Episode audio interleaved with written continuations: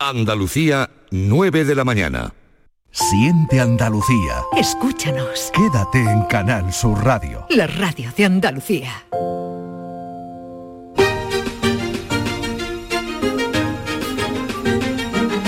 En Canal Sur Radio, Días de Andalucía, con Carmen Rodríguez Garzón.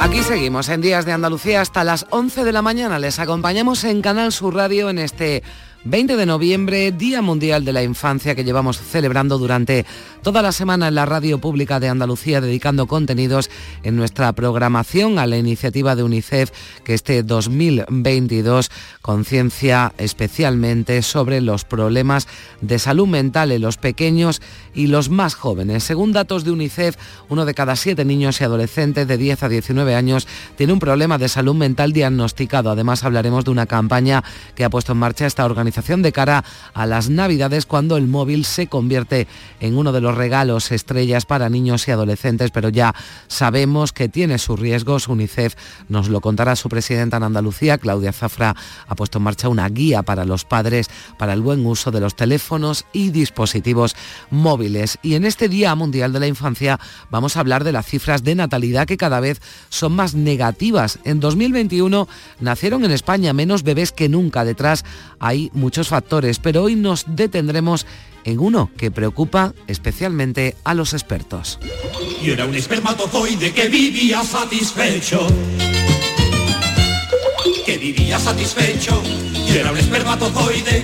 Vivía satisfecho, un ratito en el izquierdo y un ratito en el derecho. Bueno, pues estas sevillanas eh, de la probeta que cantaba La Trinca nos eh, sirve para introducir ese tema que también hablaremos, del que también hablaremos aquí en Días de Andalucía, la calidad del esperma que está descendiendo en todo el mundo. Así lo recoge un estudio que han realizado varios países.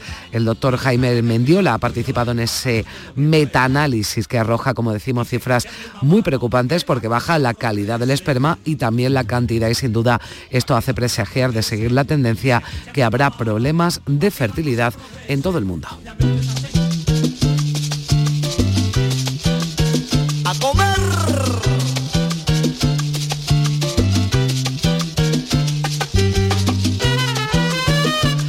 La alimentación y la mala alimentación puede influir en la calidad del esperma y en otros problemas de salud.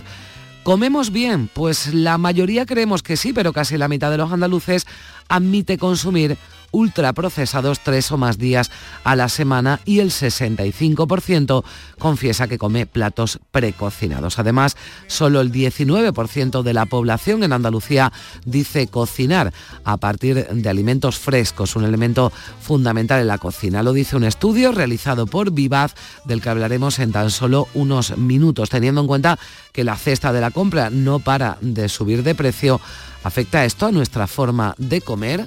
Pues ahora lo veremos.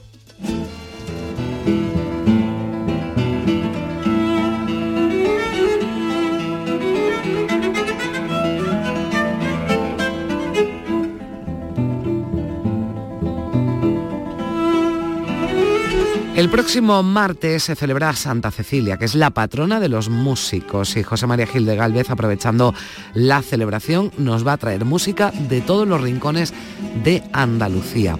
Y más lejos nos iremos con Manuel Navarro, que está en Egipto rodando en Luxor y que nos hablará del proyecto Visir Amén Hotep.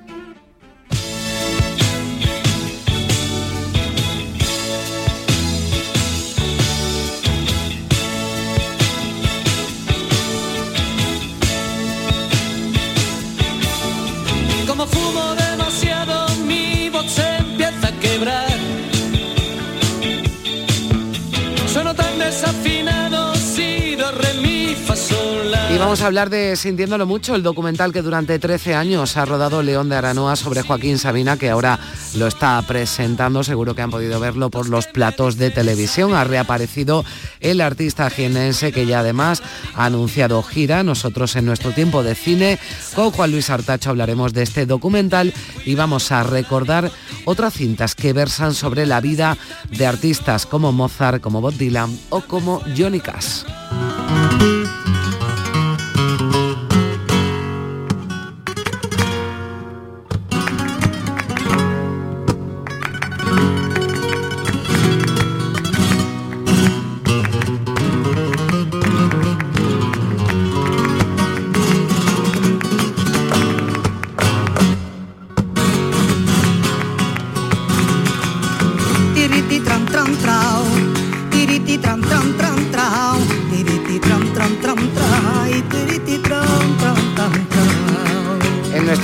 De flamenco, a las puertas del Día contra la Violencia de Género, Lourdes Galvez nos va a hablar del machismo, que afortunadamente ya no, pero que ha inundado las letras de muchos cantes. Una mujer fue la causa de la perdición primera, que no hay mal en este mundo que de mujeres no venga, decía una copla, otra agujita y alfileres le clavarán a mi novia cuando la llamo y no viene. Son solo ejemplos, malos ejemplos de lo que se cantaba y se normalizaba.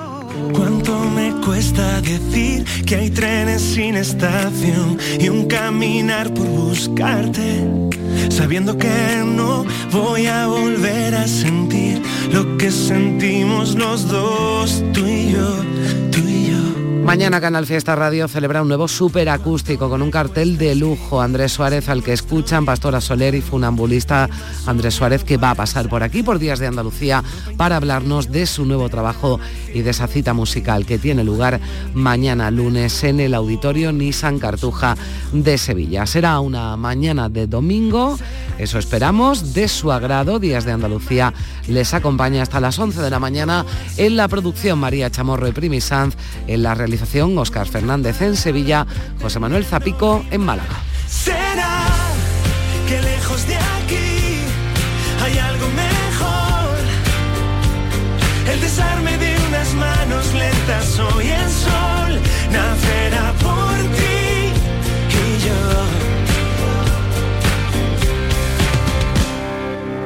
El verso que prometí se precipita en tu voz. Sentí cambiar tu mirada, mudar tu color infinitivo de mí. Se agota nuestro reloj, nuestro reloj. ¿Será que somos una gota de mar que además quiso contarse verdades? En Canal Sur Radio, Días de Andalucía, con Carmen Rodríguez Garzón. ¿En qué capítulo de tu vida estás ahora? ¿Quieres hacer una reforma? ¿Cambiar de coche? ¿Tus hijos ya necesitan un ordenador para cada uno? ¿O quizás alguno ya empieza la universidad? ¿Habéis encontrado el amor y buscáis un nidito?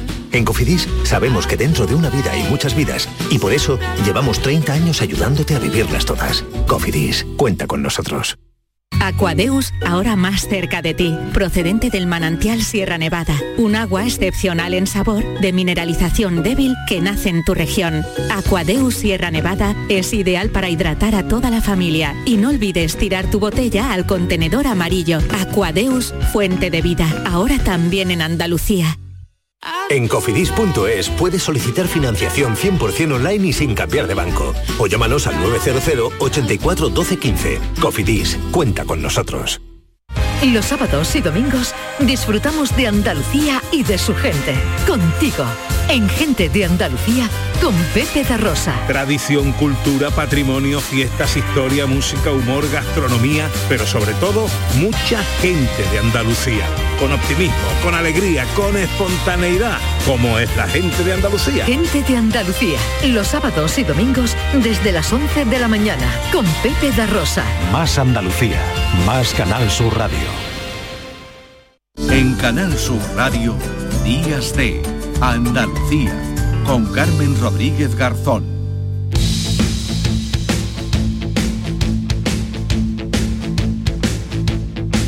Y una naranjilla, para limpiar la tripilla, cogiendo aceitunilla. Hemos parado para comer. Y unos choricillos, puestos en la candelilla, con un palillo.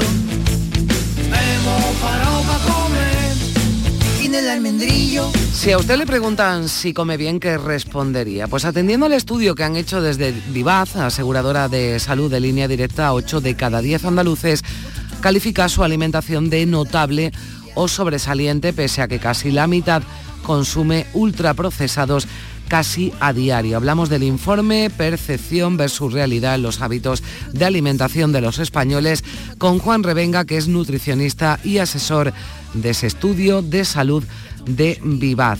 Juan Revenga, ¿qué tal? Muy buenos días. Hola, ¿qué tal, Carmen? Muy buenos días. Bueno, si hay ultraprocesados tres o más días en nuestra dieta, eh, no la podríamos calificar de sobresaliente ni tampoco de notable, ¿no? No, sí, precisamente ese es uno de las, claves de, de los resultados que hemos obtenido, que los españoles en líneas generales y más en concreto los andaluces nos valoramos muy bien en la, en la dieta, pero luego la, la realidad de las cosas que hacemos pues no da para dar esa nota ni muchísimo menos, es más todo lo contrario. Mm, claro, eh, pero entiendo que es porque eh, identificamos mal ¿no? La, buena alimentación. Si decimos, eh, además, 8 de cada 10 andaluces que comemos, eh, le damos un notable, un sobresaliente a la, a la calidad ¿no? de nuestra comida, es que no identificamos, por ejemplo, los ultraprocesados o los platos precocinados como, bueno, no digo comida de mala calidad, pero desde luego no de tanta calidad como una de un producto fresco, ¿no? Pues o no nos estamos identificando bien o bien creemos que por vivir en el entorno, lo que se ha dado en conocer como dieta mediterránea, pues estamos ya salvados. Pero en realidad, la realidad dice que los españoles estamos comiendo como comen los franceses, los italianos, los de Reino Unido. Es decir, eh, tenemos una dieta occidentalizada y por lo que fuera fuese, nosotros como españoles creemos que lo estamos haciendo muy bien y lo cierto es que no. Es más, más allá de las cuestiones que son estrictamente negativas, como la presencia de ultraprocesados y tal, o, la, o pedir comida a domicilio, eh, hay otro dato muy revelador, que es que solamente el 19% de los, de los andaluces, en este caso, muy por debajo de la media española, dice que cocina a diario a partir de productos frescos. Con lo cual es que si no estamos utilizando productos frescos y al mismo tiempo estamos incluyendo alimentos ultraprocesados, eso no puede salir por, ningún lado una nota de notable suerte. Ya, Juan también nos deja ¿no? otras conclusiones este, este estudio, las vamos eh, analizando porque, por ejemplo, la Organización Mundial de la Salud recomienda que hay que comer al menos cinco piezas de frutas, verduras, hortalizas al día. Solo el 4% de la población adulta cumple con esta, con esta premisa, solo el 4%. Así que, bueno, lo de comer fruta y verdura lo tenemos bastante abandonado. Eso es, no olvidemos además que es una ley de mínimos. Yo sé que muchas veces como nutricionista tengo la experiencia de que esto pase, eh, que cuando dices que como mínimo hay que incluir diariamente, todos los días, entre cinco raciones entre frutas, verduras y hortalizas, la gente se lleva las manos a la cabeza. Pero insisto, es una ley de mínimos. Incluso esa recomendación se anda revisando o se estaba mirando de revisar y, y elevarla a al menos siete raciones entre frutas y verduras al día. Y es que si incluimos este tipo de alimentos, simplemente lo que estamos haciendo al ponerlos es desplazar el resto. Es decir, ya no es que sean estrictamente buenos, es que no son, sino que al mismo tiempo al ponerlos, pues no estamos dejando el hueco para los demás. Hmm. Claro, esto es, es lógico. Hay, hay, puede decir, mm, por ejemplo, ¿no? que después vamos a, a tratar el coste de, de, los alimentos, que comer sano cuesta, cuesta más caro. ¿Cómo podemos reducir el coste y que nuestra despensa, nuestra nevera estén llenas de, alimentos saludables, Juan? Pues con previsión y con dedicación, que era lo que de alguna forma eh, tenían otras generaciones anteriores a las nuestras, pues muchísimo más presente que nosotros. Y nosotros simplemente lo que hemos hecho ha sido dejarnos un poquito llevar. Tengamos en cuenta que sí, que la gesta de la compra ha subido, no, no, cabe la menor duda. Pero que de un tiempo, a ver, en, en los años 50 del siglo XX, el 52% de los ingresos de una, de una familia se dedicaban, por término medio, ¿eh? y estos son datos del Instituto Nacional de Estadística, el 52% se dedicaban a la cesta de la compra y hoy se dedica el 14%. Con lo cual es una cuestión de un cambio de paradigma o de prioridades y lo que tendríamos que hacer es simplemente dar un pasito para atrás o girarnos un poquito para atrás, para atrás y ver lo que hicieron nuestras generaciones anteriores. Bueno, igual podríamos consultar, ¿no? Abuelas, madres también, cómo, cómo lo han gestionado y seguramente nos darán muchas, muchas claves. Claro, todo, todo esto eh, tiene consecuencias. Si comemos mal, existen riesgos claros e importantes para, para nuestra salud, Juan. Sí, y no es que lo haya, que haya salido eh, como novedad en este, en este estudio de IVA, sino más bien al contrario. Es decir, se ha reafirmado o se reafirma precisamente a través de otros estudios eh, publicados en la literatura científica en el, en el que se pone de relieve que nuestra, nuestra alimentación está condicionando las enfermedades o el pronóstico de salud que tenemos. Y esto se concreta en las enfermedades cardiovasculares, en el cáncer incluso, la diabetes por supuesto, y lo que conocemos como enfermedades no transmisibles, en las que nuestros hábitos de vida y en concreto de alimentación pues tienen mucho que ver. Y en este sentido, pues España no es que ande especialmente bien en relación a las cifras que tiene de todas estas enfermedades no transmisibles. Incluso eh, marca, marca o se pone en situación de podio, triste podio, con respecto a los países de su entorno. Recordemos que España es el segundo país de la Unión Europea con más casos de cáncer, detrás de Turquía pues eh, son ¿no? las eh, consecuencias y los riesgos que tienen la, mala alimentación. el estudio además refleja que en el norte de España, bueno, se come mejor, se come menos, ¿no? Menos eh, precocinado, menos ultraprocesado que en otras zonas del sur o del arco mediterráneo.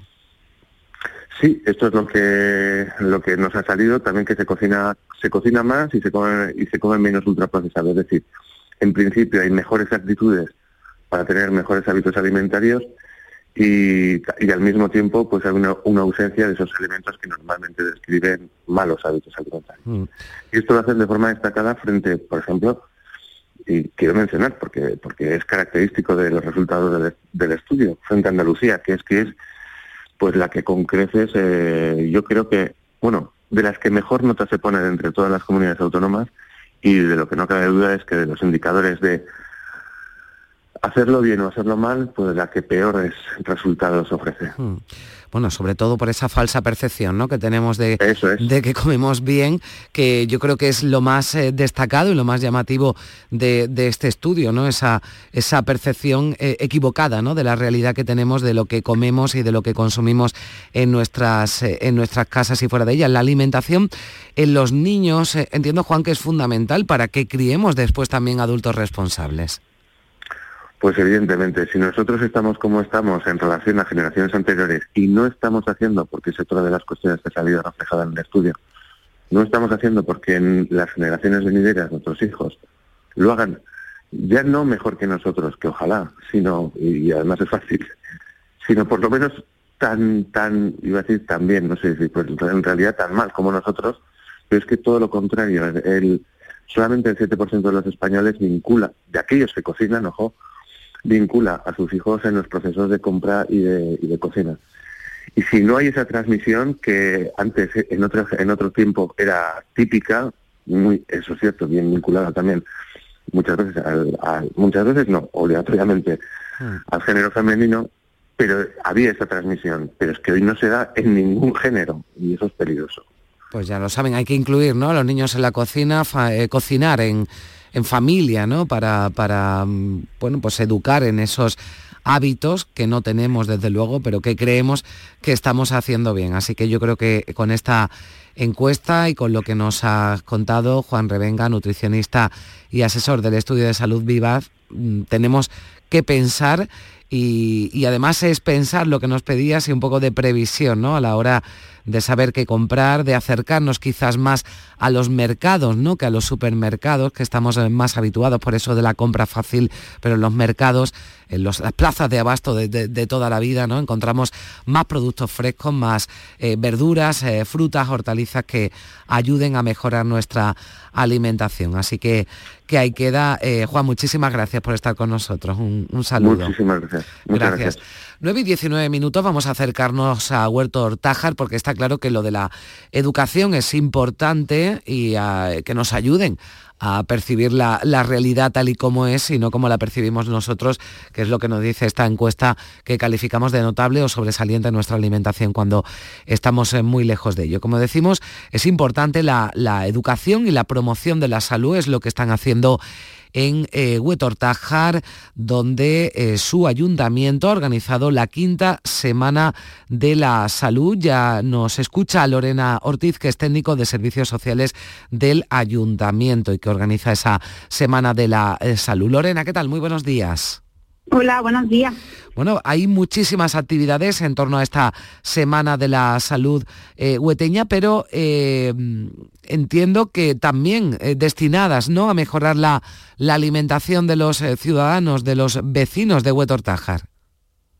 Pues sí, la verdad es que hemos intentado que, la oferta que se hiciera durante esta semana fuera amplia y centrarnos pues, en la alimentación a hacer desayunos saludables con las personas mayores, que al final, bueno, eh, parece como que es muy complicado a raíz de lo que habéis estado hablando, ¿no? De que en estos últimos años se destina menos tiempo y, y quizá menos presupuesto para comer bien y bueno, para dar un poquito de herramientas para que, bueno, que al final es cuestión de organización y de que se puede conseguir. Queremos trabajar pues con varios núcleos de población, tanto con menores, con mayores y, y bueno, hacer, mm, hacer, más accesible una comunidad saludable. Bueno, entiendo que la que la respuesta ¿no? de los eh, de los vecinos es buena porque ya lleváis cinco ediciones, aunque se suspendiera, se suspendiera durante la, la, la, pandemia, acogen los vecinos, ¿no? Esos talleres, esas actividades de la semana de la de la de la salud lo, lo bueno pues lo acogen de forma positiva, ¿no? Y participan, hay una participación activa. Sí, eh, la verdad es que eh, siempre que se proponen cosas, eh, el pueblo responde muy bien y, y suele acudir. Las, ediciones anteriores han funcionado muy bien y esta edición, pues ya después de ese parón que ha habido y, además hay muchas ganas de retomar todas las actividades en todos los sentidos y en esta, mm, por supuesto, también. La verdad es que se espera bastante participación. hay muchísimas actividades adaptadas a todas las edades, a todas las situaciones y, y, sí, se espera que, la gente participe y, se nota que hay ganas, hay ganas de, que haya actividades a las que poder acudir. Hay un, por ejemplo, un campeonato ornitológico Villa de Huétor eh, Tájar, que se celebra este sábado y domingo, cata de aceites también de la denominación de origen Poniente de Granada, que se va a celebrar esta semana. Estoy leyendo algunas de las actividades, eh, charlas sobre primeros auxilios, fisioterapia o cocina saludable con Thermomix. También gimnasia para, para bebés, ¿no? Es para todas las edades, decíamos, porque era importante y lo hablamos con el nutricionista, con Juan Revenga, que desde pequeños, ¿no? Tomen conciencia del de las ventajas de llevar una vida saludable. Sí, la verdad es que hemos querido eh, adaptarlo un poco, pues ya te digo, a toda la población. Em, por ejemplo, en los colegios nos consta que, que es un trabajo que se hace durante todo el curso, pero bueno, queremos dar un poco de visibilidad y hemos trabajado con los colegios, mm, queremos hacer un concurso en el que los niños eh, pues hagan sus dibujitos de ah, lo que es para ellos un hábito saludable, eh, se va a acercar ya no solamente salud a nivel físico y alimentación, también a nivel emocional y, mental, que también es verdad que hasta un tiempo ahí que no se hablaba mucho de eso y, parece que ahora se empieza a prestar más atención, se le da más visibilidad y lo que hemos querido es eso, eh, acceder a todos los grupos de población y, a todos los tipos de salud que, hay que tratar. Mm. Entonces, pues, pues sí, la verdad es que el abanico de actividades es bastante amplio y, eso pues va desde la alimentación pues, de los más pequeños a, los más adultos, que en el centro de participación activa, perdón, eh, pues eso, suele podemos tener un, público muy bonito porque es verdad que suelen participar mucho y hacemos muchas cosas con ellos. Mm. Eh, bueno, menos se tiene Guardia Civil para el tema de un uso responsable de las tecnologías, de las estafas. Eh, bueno, habla también con los, con los padres que tengan dudas de cómo tratar con su hijo el tema de la sexualidad. El tema de las cachimbas, que ahora mm, está en auge y pues sí, la verdad es que hemos intentado que sea lo más amplio posible y lo más accesible a todo el mundo. Bueno, veo que muy completo el, el, programa y con esa salud mental importante. Además, hoy es el Día Mundial de la Infancia. Vamos a hablar de ello a partir de las 10 eh, de la mañana con la presidenta de UNICEF en Andalucía, con Claudia Zafra, porque precisamente en la salud mental de los pequeños se detiene la campaña de este año de UNICEF coincidiendo con el Día Mundial de la Infancia. Así que celebramos también que Noé Tortájar, Tortájar, en esa quinta semana de la salud, se aborde también la, la salud mental, la salud en general y promover una vida saludable entre los eh, vecinos. Lorena Ortiz, técnico de Servicios Sociales del Ayuntamiento de Huetortájar en Granada, muchísimas gracias por estar con nosotros. Un saludo. Muchas gracias a vosotros. Bueno, y lo decíamos antes, ¿cómo podemos compatibilizar salud y economía cuando la cesta de la compra, cuando el precio se dispara? El IPC bajó en octubre, pero los alimentos dispararon su precio un más de un 15%. Sigue encareciéndose esa cesta de la compra, ese carro de la compra un mes más, con unos precios de alimentos y de bebidas no alcohólicas que superan récords. La cesta de la compra más cara en 34 años para llenar la despensa en la nevera. Las familias españolas están gastando ahora más de 600 euros más que el año pasado, 611 euros más que el año pasado. Saludamos a esta hora a Álvaro González Zafra, que es director general de CAEA, de la Confederación Andaluza de Empresarios de Alimentación y Perfumería. Álvaro, ¿qué tal? Muy buenos días. Hola, muy buenos días, ¿qué tal? Bueno, ¿cuáles son los productos que más han subido y por tanto entiendo que más hemos dejado de comprar? Bueno, eh, en general casi todos los productos se ven afectados porque ahí, ahí tenemos ese IPC de, alimentación de octubre en el más 15,4%, en Andalucía en el más 16,2%, cifras como usted comenta récord, lamentablemente es así, y sobre todo pues aquellos productos eh, que se ven afectados por la guerra de Ucrania, cereales, y por el contexto internacional tan convulso. Eh, no solo es los productos directos o las materias primas, sino esos otros insumos y los piensos y los fertilizantes que hacen que los incrementos de coste en el sector productor y en la industria alimentaria pues persistan. Entonces, al persistir las causas que, están generando esta inflación alimentaria, pues evidentemente persiste esos precios altos en el, en el lineal. Hmm, puede haber una eh, idea ¿no? instalada, usted ya apuntaba a ello, a las causas de que estamos pagando el pato los consumidores y que las distribuidoras no pierden dinero, pero eh, todo este incremento no repercute ¿no? en el cliente. O no solo en el cliente, no solo en el cliente, ¿no? Mm, la, inflación afecta al consumidor final, afecta al ciudadano que lo paga evidentemente y lo está pagando caro, pero es que también afecta a las empresas. a nosotros nos pasa que al ser el último eslabón de la cadena, la distribución comercial, o el último y el penúltimo por mayoristas y, y minoristas, el consumidor con quien se cabrea es con el supermercado, con la tienda de alimentación, que es donde ve el precio pero este precio no corresponde eh, solo a, los márgenes del distribuidor, sino que eh, esos incrementos corresponden a, las subidas de coste en todos y cada uno de los eslabones, porque realmente es así y porque, ya digo, la tormenta perfecta que se está dando sobre el ámbito alimentario, nosotros más que tormenta decimos que es un tsunami, es algo que, que nunca había pasado, ni los más antiguos del lugar, ni los empresarios eh, de primera generación que tenemos en muchos casos en nuestra empresa han conocido eh, una situación tan límite. Eh, esta misma semana comentaba el ministro de Agricultura que no es un problema de márgenes, es un problema de costes.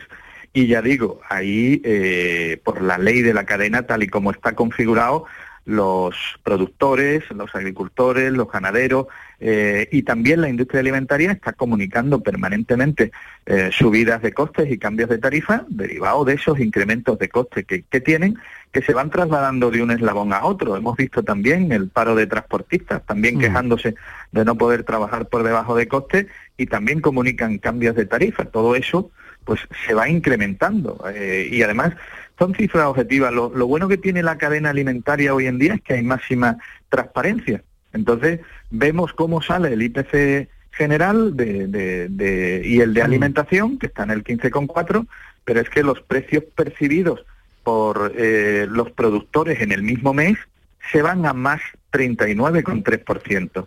Y los precios percibidos por la industria en septiembre se van a más 20,1%. ¿Qué quiere decir esto? Que la distribución comercial está absorbiendo parte de esos incrementos para reducirlo del 39% o del 20% al 15,4 o al 16,2 en Andalucía. Pero es que no hay más margen, porque además son datos objetivos también que los márgenes en el sector de la distribución comercial en España y en Andalucía son reducidísimos. Son entre el 1 y el 3 y pico por ciento, porque es un sector que está basado en la rotación de, productos, es decir, vender muchísimos productos, pero con un margen muy escaso. Cuando se producen estos incrementos de coste, pues lógicamente no hay margen para absorber tantas subidas en, eslabones precedentes y no solo en los precedentes, en, el nuestro también. A nosotros hay un factor clave, aparte de de estos precios de materias primas, fertilizantes que te llegan de eslabones anteriores, pero uno directo que es la electricidad. Eh, tengan en cuenta que los, en las plataformas logísticas, en los centros mayoristas y en las propias tiendas, los equipos de refrigeración de congelados y de frescos tienen que estar conectados 24 horas al día y 365 días al año. Esto supone que se haya triplicado o cuadruplicado la factura eléctrica, convirtiéndose en el segundo coste laboral por detrás de, del, del de los empleados. Por tanto, es una tormenta perfecta que está afectando y que lamentablemente eh, no tiene visos de, de, sí de estabilizarse, pero no de reducirse a corto plazo hasta que no se actúe sobre las causas. O sea, esto no vamos, no vamos a volver, desde luego no en un tiempo eh, corto ni medio, a la situación a la que estábamos antes de que se produjera, como usted le llama, esa tormenta perfecta o tsunami. No hay visos de que esto vaya a solucionarse, si estancarse o estabilizarse, como apuntaba usted, pero no, no solucionarse. Antes de despedirle, me gustaría preguntarle eh, sobre esa propuesta que lanzó Yolanda Díaz para limitar los precios de ciertos productos, esa eh, cesta ¿no? de, de, la compra. Esta propuesta se ha quedado ¿no? en, en punto muerto. Bueno, se ha quedado en punto muerto porque era inviable desde el punto de vista eh, tanto de la realidad como de la legalidad. O sea, no, no, no, no se pueden llegar a acuerdos de precio y no se puede hacer eso como, como sector. Eh, es un sector muy competitivo y la máxima garantía que hay de que las empresas ponen los precios más bajos posibles es esa gran competitividad que hay y sobre todo la menor concentración con otros países europeos donde tres, cuatro empresas copan el mercado. Es que en España hay más de 300 cadenas de supermercados, por tanto, la empresa que no se ajuste en precio o que suba los precios más de la cuenta se expone a perder mm. cuota de mercado.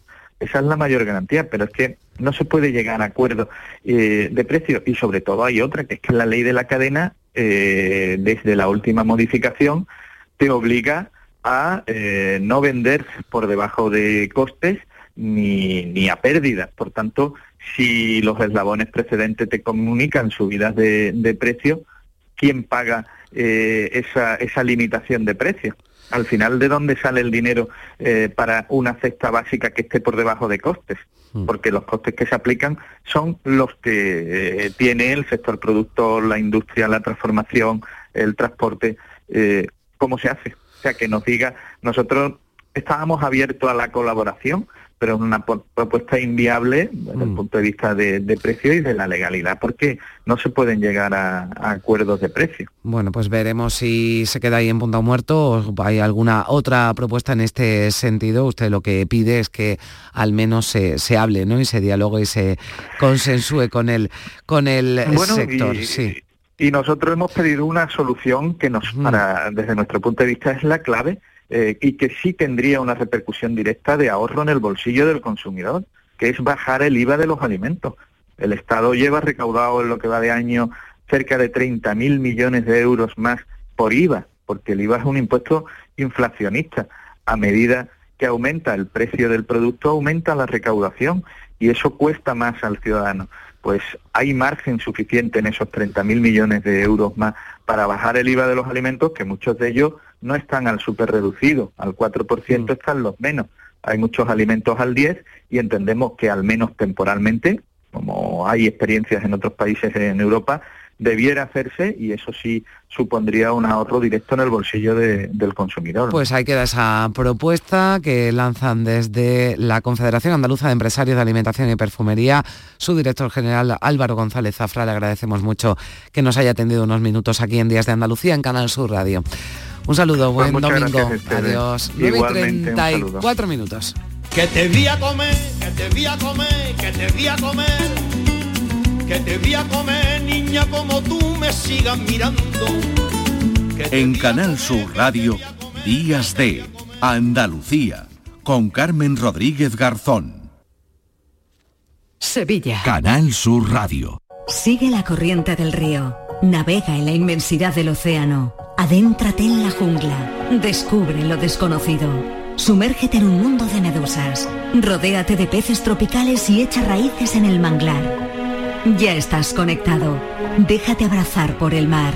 acuariosevilla.es son buenos momentos, son risas, es gastronomía, es un lugar donde disfrutar en pareja, en familia o con amigos, es coctelería, es obsesión por cuidar cada detalle. Nuevo burro Canaglia Baran Restó en las setas. Son tantas cosas que es imposible contártelas en un solo día. Cross Internacional de Itálica. Premio por segundo año consecutivo como mejor organizador de campo a través. Este domingo 20 de noviembre te esperamos en la ciudad romana de Santiponce para disfrutar del mejor cross del mundo. Infórmate en la web crossinternacionaldeitalica.es. Diputación de Sevilla. En Canal Sur Radio, Días de Andalucía, con Carmen Rodríguez Garzón.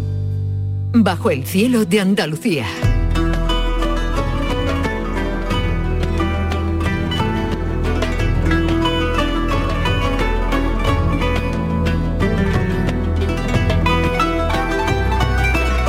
Y 36 minutos de la mañana, eh, bajo el cielo de Andalucía, hoy nos vamos bajo el cielo de Egipto, porque allí se ha ido Manuel Navarro, que no para de viajar y de darnos envidia con esos viajes. Hola Manuel, ¿qué tal? Buenos días. Hola, muy buenos días. Buenos Carmen, ¿qué días. Bueno, no estás en Egipto, que hemos hablado de ello, porque ha sido el escenario de la cumbre del clima. Tú no tienes nada que, que ver con esa, Sí. con esa cumbre del clima, sino que estás en otro punto. Cuéntanos, cuéntanos qué es lo que estás haciendo allí, Manuel. Sí, bueno, hemos pasado por, por el Cairo, lógicamente, viniendo a, de camino a- hacia, hacia el sur, hacia Luxor y hacia Amarna, que vamos, eh, que viajamos hoy dentro de un rato hacia allá. Eh, porque bueno, hemos venido a hacer una serie de capítulos sobre la, la gran crisis que vivió el mundo, el mundo egipcio en el Imperio Nuevo, eh, cuando se- el, el- el politeísmo tradicional clásico, hay una gran revolución que es la de eh, época de Akenatón, y, se- y los egipcios se, se convierten en mayor o menor medida, ¿no? que eso tiene mucha tiene mucha tela que, que cortar, ¿no? Se convierten por imposición, digamos, desde el poder al, al monoteísmo, a la religión de Atón, el Atón resplandeciente, como se dice, como hay que decirlo de manera eh, correcta. Entonces, en ese sentido, hay un proyecto en el aquí muy cerquita de Ir el Bahari, que es de donde os hablo, desde, Sí. el, desde el templo del, del faraón Hatshepsut, desde una de sus capillas ahora mismo, que acaba de entrar bastante público, por cierto, porque este año se aprecia una recuperación aquí eh, grande de las visitas de- y del turismo, ¿sabes? En, en, años anteriores que hemos venido hemos visto mm, menos gente por aquí y ahora esto se, se vuelve a eh, se vuelve a animar y hay bastante hay bastante gente de, Bueno, de hay, sitios. hay gente que tienes, la- sí, que tienes Manuel al lado, lo digo por si puedes alejarte, que estamos, que estamos escuchando Sí, es que se muy me- me- cerquita. Me, he Ya, aquí un, me aquí rincón. Un rincón, o- pero te están persiguiendo, ¿no? Por los rincones. Pero me están persiguiendo, así que me voy a salir al sol, a ver si hay al sol. Ah, se ponen menos, ¿sabes? Porque me he metido en todo el templo, pero aquí efectivamente de pronto entra un grupo. Sí, sí, sabes cómo sí. son estas cosas. Bueno, que nos estabas Entonces, diciendo no- que no- se están recuperando, pero que, que sí, que lo tienes por aquí, por aquí cerquita. Sí, bueno, sí, ahora te sí. escuchamos Entonces, mejor, Manuel. Mira, sí. ahora mismo me acabo de salir eh, de la capilla de, de la diosa, eh, es Leona, ¿no? Y es, o es vaca. Teresa, ¿qué digo aquí, Teresa? La diosa, el- Hathor es la diosa vaca y la diosa Sekhmet es la diosa león. la diosa Hathor, que es la capilla, que es la diosa vaca, que está en, el, en un lateral del templo de Deir el Bahari. Este es un templo al que sí podían acceder eh, los ciudadanos de, de aquellas remotas épocas, no así el de Hatshepsut, el principal, que es el conocido, que es el que todos hemos visto siempre alguna vez, el que haya podido viajando y el que no en imágenes, eh, que se ve con esa gran escalinata, ¿no? que está coronada por este templo maravilloso, ¿no? Y aquí al lado nos hemos venido al rinconcito del templo de Hathor, eh, que es donde te digo que podía subir el, el pueblo normal a hacer ofrendas de cerveza, precisamente, ¿no? Fíjate, ¿no? Ahora que hay polémica con la- sí, sí. Y porque además desde aquí se ve también el- el- la ubicación del proyecto que hemos venido a, a filmar y a investigar, que es el proyecto de la tumba del visir Huy es un visir de la época precisamente, sí, de, de Akenatón y de la y de la época de su padre, de, de Amenhotep eh, III y de la y de la regencia de los dos, que parece que es la gran el gran tema de investigación. ¿no? Este es un proyecto que está desarrollando el Instituto de Estudios eh, del, del Antiguo Egipto, lo estoy viendo en la chaqueta de Teresa, que lo tengo al lado y que ahora te voy a pasar para que le preguntes. Y es un proyecto muy interesante porque es una tumba que a pesar de ser la tumba de un visir y no ser la tumba de un faraón, eh, bueno, hemos quedado realmente fascinados con, eh, primero, la, la dimensión y la envergadura del, del edificio, eh, y segundo con la importancia histórica que ha tenido este, este visir Uy en la mentalidad de los antiguos pobladores de esta, de esta maravillosa ciudad de Tebas, que como saben los antiguos decían que era el ombligo del mundo, era el centro del mundo, ¿no? O sea, aquí estamos realmente en unos meridianos de los que pasa la historia y por la que ha pasado desde la más remota antigüedad, ¿no? Y, siempre se acuerda uno de la novela de Mica Baltari, ¿no? De, de Sinoé, diciendo que yo de, de así he sido siempre y siempre será, y esa sensación de trascendencia ¿no? que tengo yo ahora mismo, que me doy la vuelta aquí en la, entrada del templo de Hathor y veo estos jeroglíficos magníficos con la montaña absolutamente desnuda eh, y casi violenta con este cielo azul que se nos cae literalmente encima ahora mismo en esta mañana tan luminosa, eh, aquí en Tebas tiene una sensación de estar eso, en un polo eh, de la historia, en, en, un ombligo de la historia, y además con el privilegio de poder estar contando esta fascinante excavación de, la tumba de Uy que, va a aportar al conocimiento muchas cosas.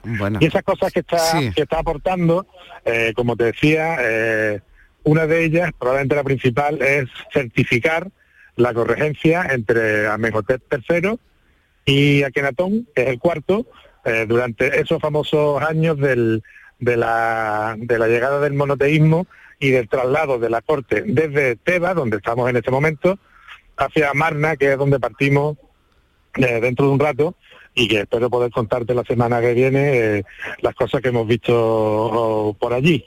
Eh, hay que destacar un año más el gran trabajo que están haciendo los equipos de investigación españoles que son verdaderamente muy considerados aquí en, el, en, todas las histologías, de lo cual yo creo que debemos estar satisfechos, ¿no? Porque, claro, a veces nos vemos desde España y parece que no tenemos el nivel de investigación pero ahora mismo la histología española está al nivel de la norteamericana, de la alemana, de la francesa, que probablemente sea la principal hoy en día aquí. Eh, yo creo que debemos estar pues muy contentos de estar produciendo esta gran cantidad de información histórica gracias a magníficos investigadores como Teresa Benman, que la tengo aquí al lado mía, y si te parece, eh, le paso los auriculares y hablas con ella. ¿Te parece bien? Venga, me parece bien, Manuel. Vamos a, vamos a hablar con Teresa, que te, que te iba eh, apuntando, bueno, pues algunas cosas mientras nos describías, que desde luego estamos aquí, estamos aquí todos, eh, bueno, mm, dando que nos estás dando mucha, mucha envidia por lo que estás viendo, por lo que estás viviendo, sobre todo, y por esa, ese proyecto que además nos decías con la importancia de arqueólogos españoles como Teresa Bedman. Hola Teresa, ¿qué tal? Buenos días. Un segundo, que te Ah, vale. Bueno, pues eh, Teresa, que nos va a escuchar enseguida. Eh, y que ya es una de las que eh, las responsables de ese de ese proyecto que, del que nos hablaba Manuel Navarro. Teresa, nos escucha ya, ¿no? ¿Qué tal? Buenos días. Te escucho, te escucho. Buenos días desde la bendita tierra de Egipto. Bueno, nos estaba contando Manuel y, me gustaría preguntarte, ¿no? Por la por la importancia de estas excavaciones y por la importancia de ese visir, ¿no? Llamado visir del sur, ¿no? Hui, del que estáis conociendo, ¿no? Mucho más a través de, de esos trabajos. ¿Me escucháis? Sí, sí, perfectamente. Sí, eh, bueno, pues la, tumba del visir Amejote Hui, que codirijo con el doctor Francisco Martín Valentín del Instituto de Estudios del Antiguo Egipto en colaboración con la Universidad de Málaga, es, una, es un visir que lo que sería actualmente un primer ministro, algo parecido para que la gente nos entienda, pues es de una importancia capital, como ha dicho Manuel ahora mismo, porque está en el momento de la una transición religioso-política muy importante. Él fue visir de Amejote III pero le pilló todo el, problema político religioso del cambio eh, de Amejotes IV, que era su hijo, hacia ese politeísmo que la gente conoce como el mundo de Amarna, y cuando él cambia su nombre al mundo de, eh, como, su nombre como Agenato, ¿no? que es cuando cambian, dejan a un dios, que es, el tradicional, que es el dios Amón, por un nuevo dios, que es un, dios solar. en ese proceso eh, de un cambio tan brutal, vivió nuestro visir Amejote Hui, era, este hombre era un hombre ortodoxo completamente, muy pegado a la tradición, muy pegado al dios Amón, y claro, todo este cambio le pilló un poquito, pues vamos a decir, a contramano. ¿no? Mm. Él fue, un, fue el defensor de Amón y se enfrentó directamente a la Casa Real, que era quien estaba propiciando esta nueva religión, y posiblemente esto le, le pudo costar la vida. Le pudo costar la vida y además eh, durante mucho tiempo, y ahí también va la dificultad ¿no? de los trabajos que estáis realizando, sus eh, imágenes, sus estatuas fueron perseguidas ¿no? por todo Egipto. Sí, exactamente. Realmente del visir Amenhotep se conocía tan solo un, dos estatuas, que una está en el British otra está en el Museo del Cairo, que tienen precisamente la cabeza cortada, se sabía su nombre y hasta hace 14 años no se sabía prácticamente nada más de él.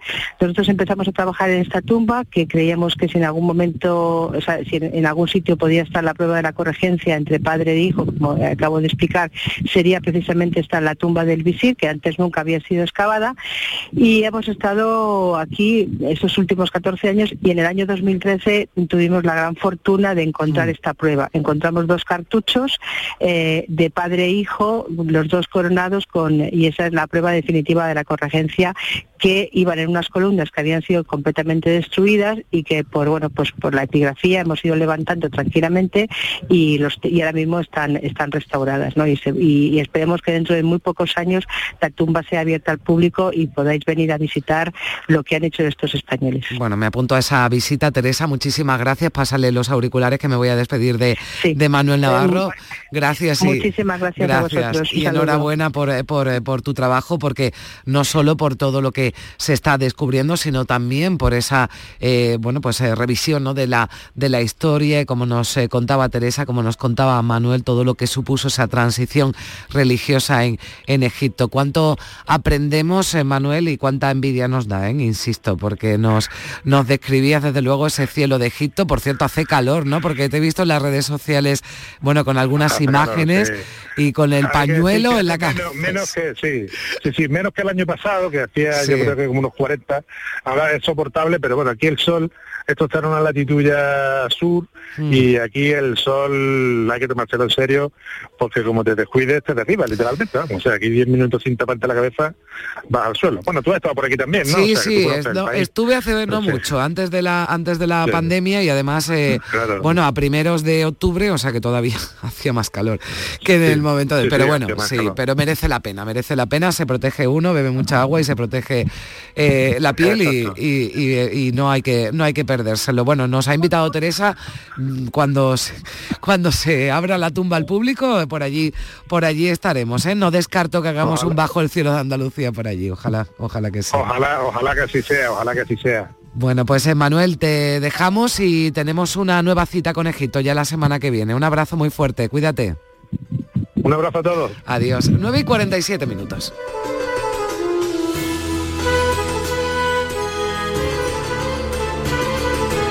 En Canal Sur Radio, Días de Andalucía, con Carmen Rodríguez Garzón. La jugada de Canal Sur Radio te invita a disfrutar del Mundial de Qatar. Este martes, edición especial desde el Centro Comercial Lago, en vísperas del estreno de España ante Costa Rica.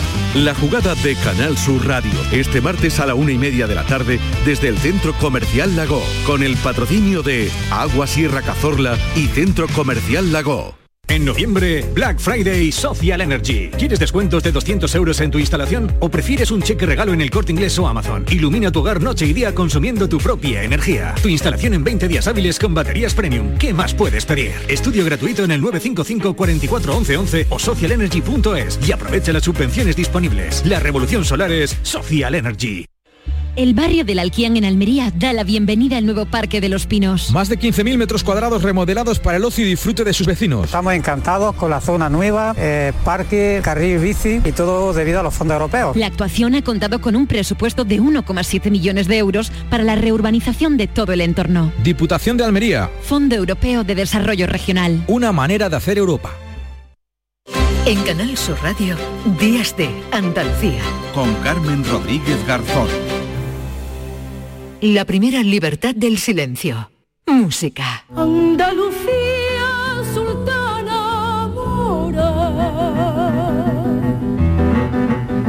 Reina del día que ríe y llora. Nieva en tu jardín Bueno, pues... Eh Celebramos ya y nos adelantamos. Eh, ¿Qué tal, Gide Galvez? Muy buenos días. Buenos días, ¿qué tal, Carmen? ¿Cómo estamos? No, nos eh, adelantamos ya a la celebración del Día de la Música, el próximo 22 de noviembre, el Día Internacional del Músico, ¿no? Día Internacional de la Música, porque se celebra Santa Cecilia. Así que, bueno, felicidades por si no hablamos el martes. Muchas gracias. La verdad es que es un día muy especial para todos los músicos, porque es la patrona de la música. Y, pero que sepas que lo es básicamente del Renacimiento desde el Barroco, ¿eh? porque hasta entonces fue San Juan Bautista. Ya hablaremos de esto otro día, ¿vale? Porque es una historia muy larga, pero es desde luego el, el icono más importante de, que representa el patronazgo de la música en, el mundo entero. Sí, un día hablaremos, porque no está muy claro que Santa Cecilia tuviera mucha relación con la música, ¿no? Pero bueno, esto, en fin, e, es el día, el día 22 de, noviembre, al margen de, la historia de Santoral, el día 22, Santa Cecilia, la patrona de la música, el Día Internacional del Músico, y esto nos va a servir como excusa, ¿verdad?, para darnos una vueltecita por eh, toda Andalucía, por la música de este a oeste. Efectivamente, vamos, vamos a empezar. Eh, he rescatado algunas piezas de compositores eh, mm, que no son tan conocidos, ¿no? Porque siempre cuando hacemos este tipo de cosas recurrimos a Falla, a Turina y a los más grandes. Y creo que es momento de ir dándole cabida a, compositores pues no tan conocidos en este tipo de recorridos, ¿no? Es, importante que lo saquemos de, del baúl de los recuerdos, ¿no? Mira, fíjate, en Almería vamos a empezar por Olayo Morales, que fue el secretario durante años de la Real Academia de la Música en Suecia. Hacía muchos viajes, retornaba mucho a Almería, tenía contacto con Falla, pero la mayor parte de su vida la, pasó allí en Suecia. Fíjate que estuvo detrás, junto con el, musicólogo malagueño también, Rafael Millana, en la gestación del premio Nobel de Jacinto Benavente, ¿eh? cuando vivía allí en Suecia. Fue un personaje muy importante. Si te parece, podemos escuchar su balada andaluza tocado por el onubense Javier Periane.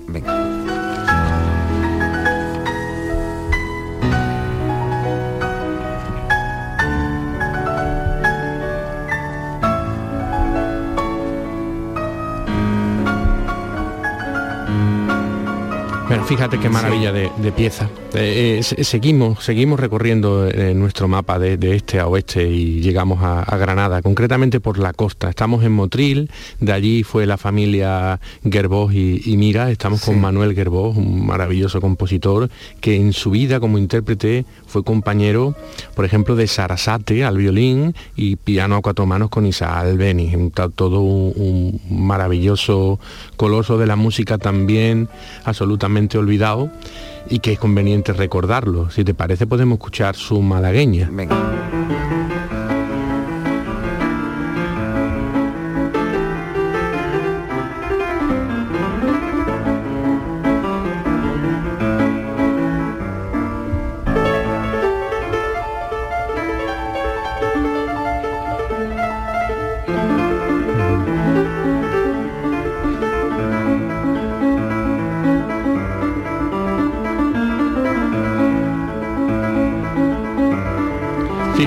La pieza esta, compuesta por... La malagueña era objeto de, muchos compositores de componer sobre ella, porque viene del fandango, que luego lo iremos al final del todo con Huelva. Sí, sí.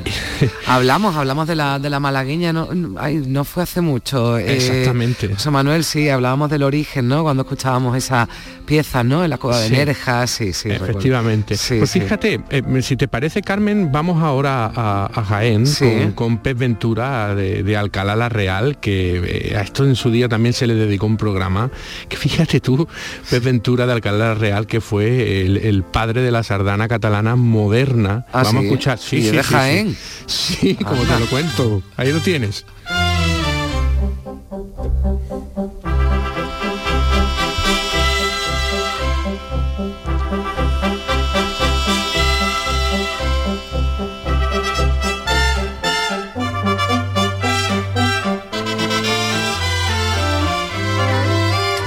Pieza es sobre... sobre Oye, esto lo saben los catalanes. sí, sí. Ah, bien, bien. no, yo he dicho Pep Ventura, digo, bueno, Pep Ventura se lo pondría después, ¿no? Se llama José María Ventura de Jaén y después Pep Ventura y el inventor de la sardana moderna. Oye, eh, sí, sí, sí, sí. Es, así. Además tienen un mm. hermanamiento, eh, muchos años, vienen muchos catalanes a Alcalá de la Real a ver dónde está el, padre de la sardana, obviamente. Está claro. bueno, eh, vamos a ver, vamos a venirnos ahora a Málaga con Emilio Lemberruy. Emilio Lemberruy es, es, es, hijo de uno de los marineros del barco Neisenau alemán que, eh, que digamos, sucumbió en las aguas malagueñas en 1900 y los malagueños ayudaron. Es una historia muy bonita que luego construyeron el puente de los alemanes, ¿no? Eh, por eso Málaga parece que lleva el título de una ciudad muy hospitalaria ciudad en su escudo, ¿no? Por toda esta cuestión del naufragio que ocurrió y que la ciudad se volcó en ayudar a, estos marineros alemanes. Pues de eh, este, este marinero se casó con una malagueña y tuvo a Emilio Lember Ruiz eh, como, como hijo, ¿no?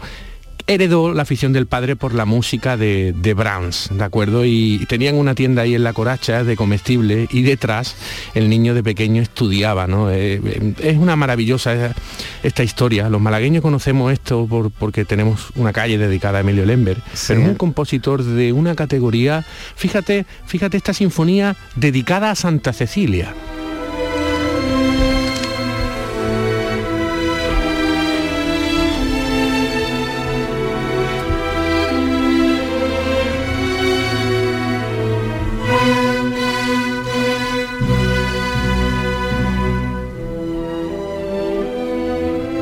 Fíjate, se oye que, sí, sí, trabajó mucho la música de, la conoce bien la música de Beethoven, la música de Brahms, se oye en, sus composiciones.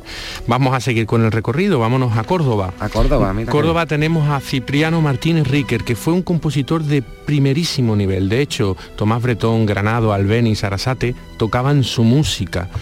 Él eh, decidió quedarse a vivir en, Córdoba porque estuvo trabajando por su conservatorio mucho tiempo y fue el que consiguió que su conservatorio fuera oficial, primero de Andalucía, ¿eh? después de Madrid mm. y, Valencia. Eh, en este caso hemos escogido una marcha fúnebre para que suene también un poco de, música de Semana Santa, ¿de acuerdo? Es uno de los compositores más importantes junto a Álvarez de Beiveder de Jeder y Fonde Anta de Sevilla en, en este tiempo de finales del siglo XIX, comienzos del XX, en esta música.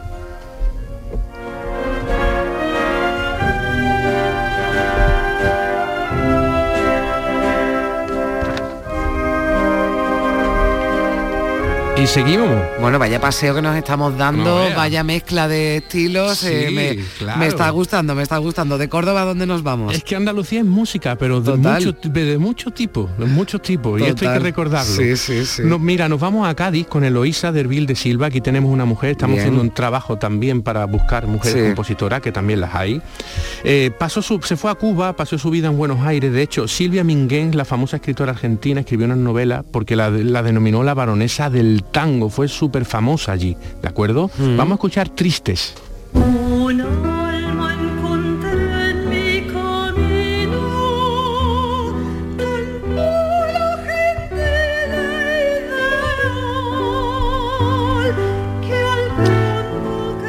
Y seguimos, seguimos en Sevilla. En Sevilla nos vamos a ir con López Farfán, muy conocido por la Semana Santa. Pasan los compañeros, Esperanza Betriana, Dulce Nombre, bueno, están, y, pero compuso de música de todo tipo, ¿eh? Y además también era bético, supongo que tú lo sabes. Bueno, sí, me eh, suena. sí, sí, sí. Aquí, bueno, que, hombre, tampoco nos conocemos entre todos. No, pero sí, sí, sí, claro que sí, porque Mira, sí, sí. Fíjate que le compuso un paso doble al Betty que lo rescató el director Francisco Gutiérrez Javier Gutiérrez de la banda municipal de Sevilla, un paso doble maravilloso que, estaba olvidado y perdido y rescatado en el año 92 mm. y es muy bonito y el paso doble una cosa muy nuestra.